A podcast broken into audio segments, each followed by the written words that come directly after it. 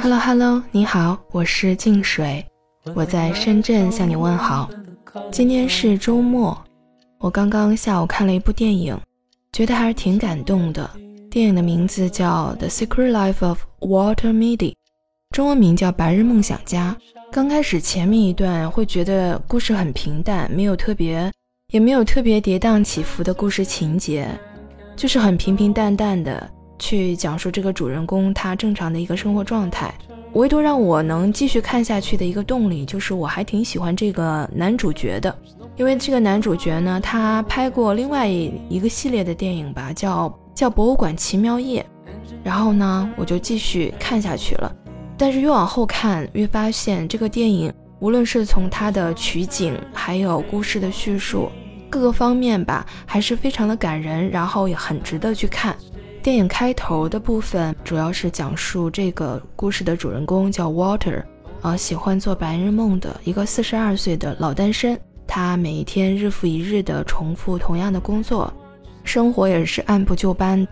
这个人的风格呢，也是平淡无奇，一丝不苟。他的职业是在一家杂志社做底片的资产经理。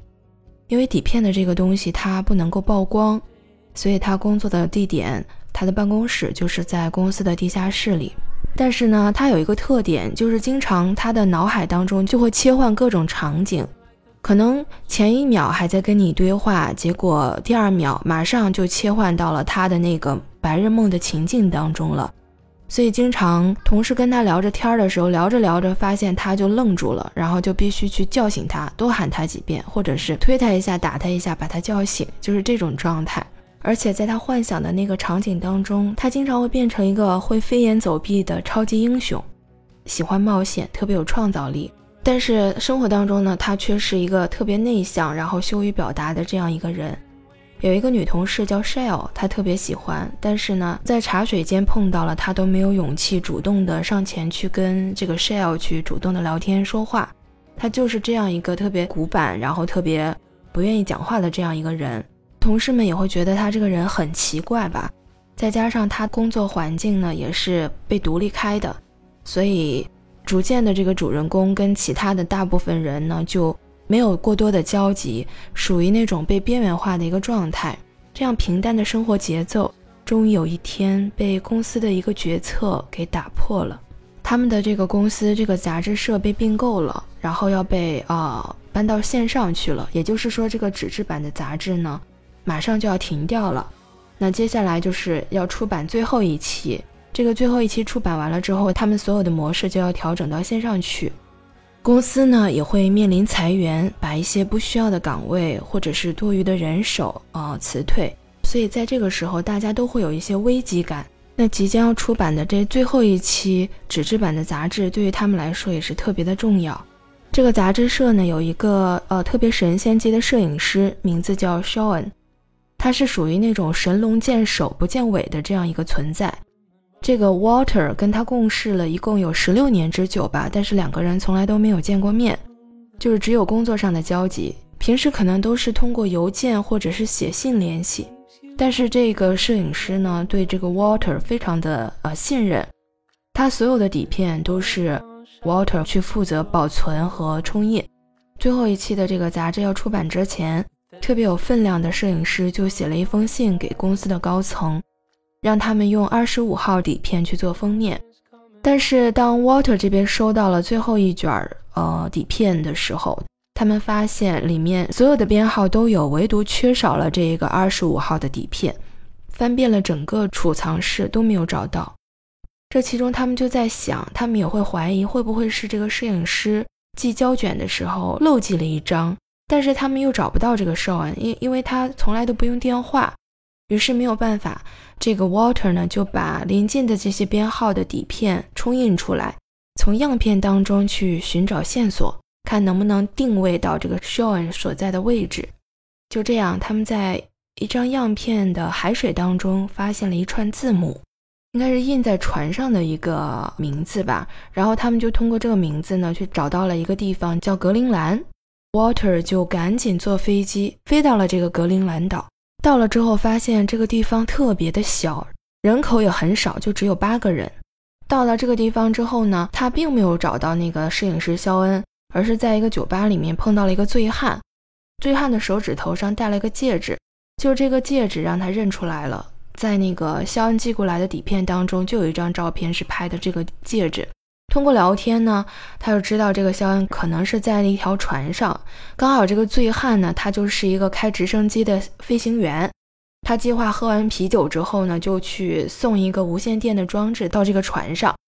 但是 Water 并不敢坐他开的飞机，因为他在喝酒嘛，整个人都是醉醺醺的。而且这个时候天空当中都是黑云密布的，马上要下暴风雨的感觉，所以他就更没有勇气了。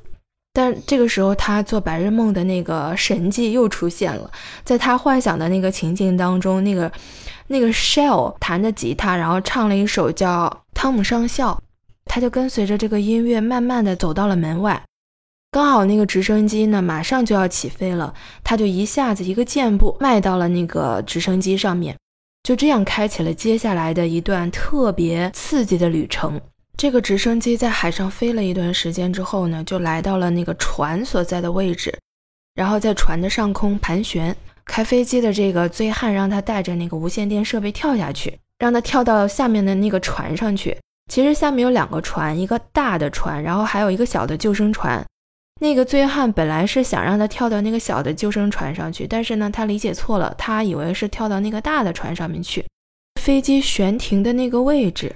距离那个船还有很长一段距离，他一跳下来的整个自由落体就直接掉海里面去了，就根本就够不到那个大船。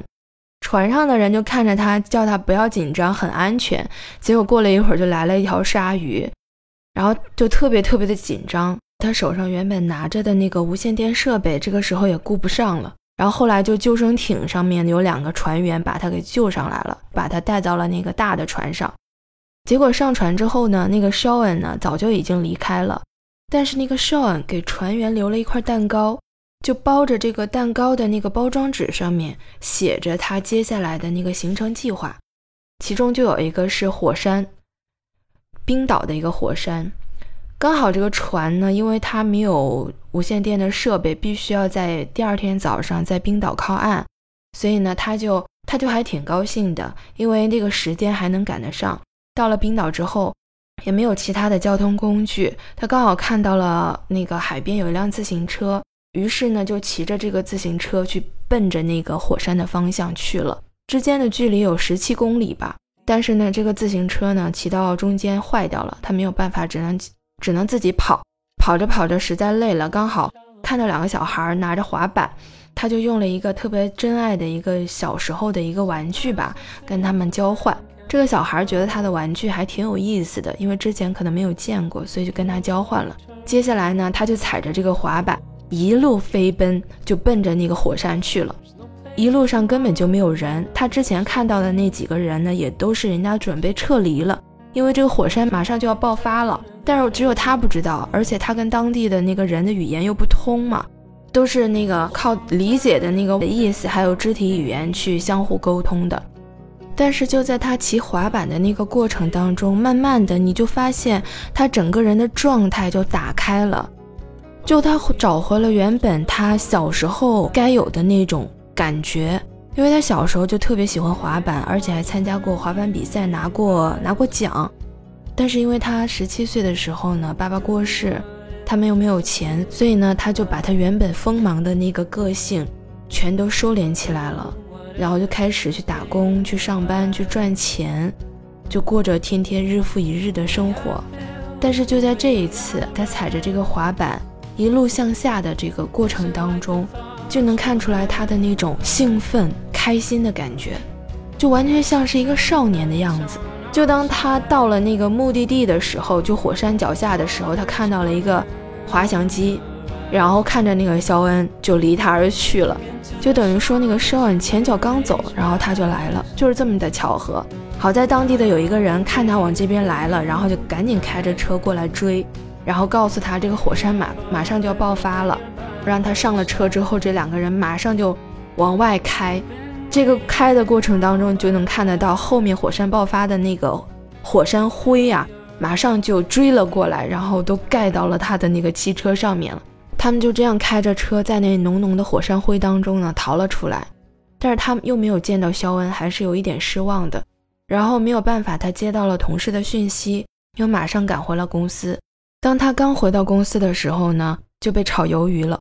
原本他的生活就是天天记账的，然后很拮据的一个情况，然后加上就被辞退的这一个决定吧，公司决定，所以整个人呢马上就特别的失落，还有消沉。然后他就回到了他母亲的那个公寓，他就安静地坐在沙发上，然后突然他发现家里面那台钢琴的有一个角。跟他手上的那个样片的那个角度完全能吻合得上，他就问他妈妈说：“有人拍过我们家这个钢琴吗？”然后他妈妈就特别云淡风轻地跟他说：“Sean 来过，就那个摄影师来过。”然后这个他他当时整个人就完全无法相信这个信息，因为他共事了十六年，从来都没有见过这个人，然后之前也没有听他妈妈提起过。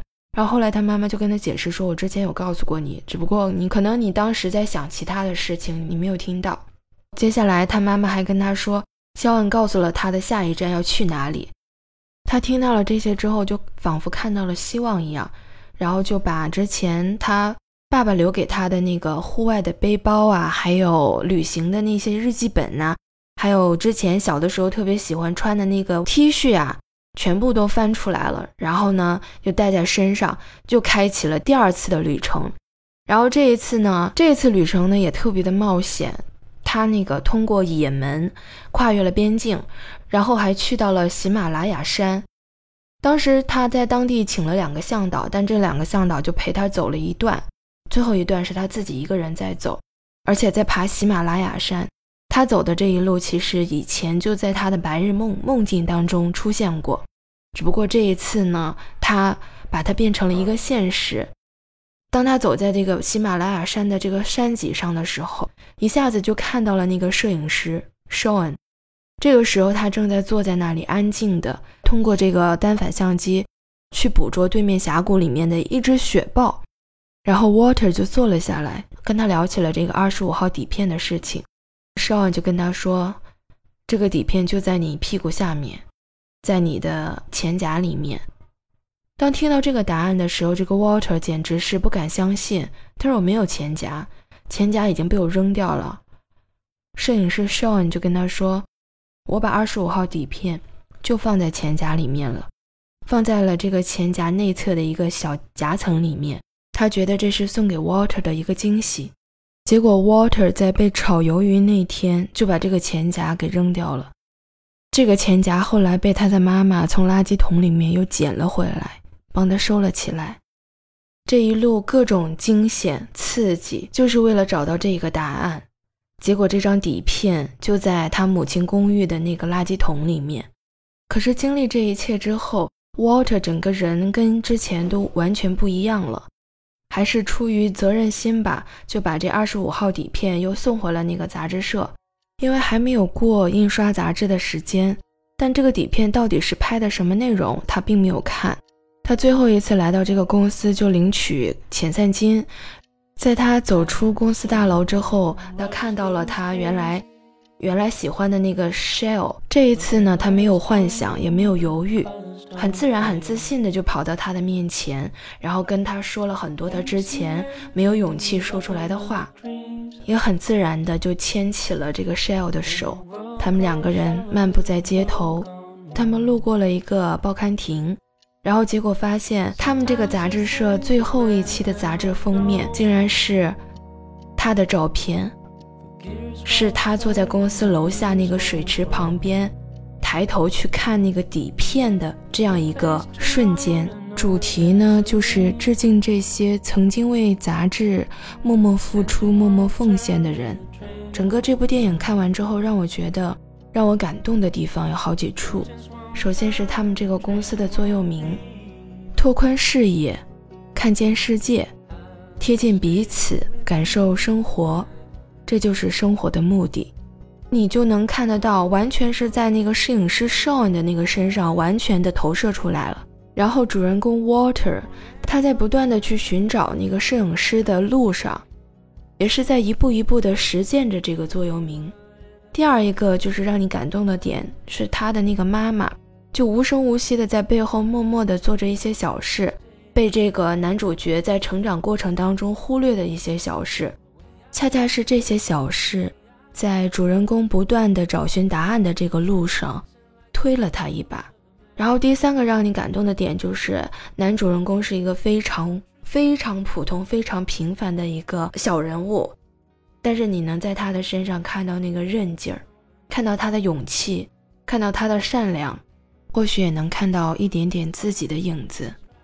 这部电影在豆瓣上有很多评论，我觉得有一个评论我还是挺喜欢的，他是这样说的：“我也和他一样，是一个普通的不能再普通的上班族，每天拎着包上班，再拎着包下班，早已经不记得小时候是希望成为什么样的人。”脑子里也常常会出现疯狂的不可能实现的幻想，比如说痛打 BOSS、飞入云霄、一夜暴富之类的。我也和他一样，骑着单车走在野外，坚定的想要去完成某一种使命。当时觉得自己帅极了，即使即使那个时候自己的衣衫已经破烂。我也和他一样，在旅途中盘算着银子生活。最后结束这场疯狂，回归城市，回归正常的生活，重新找份工作。我觉得这是一部关于白日梦照进现实的电影。我觉得每个人都做过白日梦，比如说小时候女孩子做过的公主梦，男孩子做过的超级英雄梦。只不过在不断长大的过程当中，这些梦我们已经忘记了。至少这部电影能给我们一个小小的希望。我们并没有忘记曾经做过的白日梦，只是某一段时间把它封存在心底。也许在未来的某一天，我们就有机会去兑现它，让我们的白日梦最终照进现实。好了，今天关于白日梦的话题，我们就先聊到这里吧。如果你有其他更好的故事，也欢迎你在评论区分享，让更多的人看到。也欢迎你对我的专辑订阅、收藏和点赞。谢谢你的收听，我们下次见。In a world gone shallow, in a world gone mean. There is a truth and it's on our side. Dawn is coming, open your eyes. Look into the sun as a new day's rise.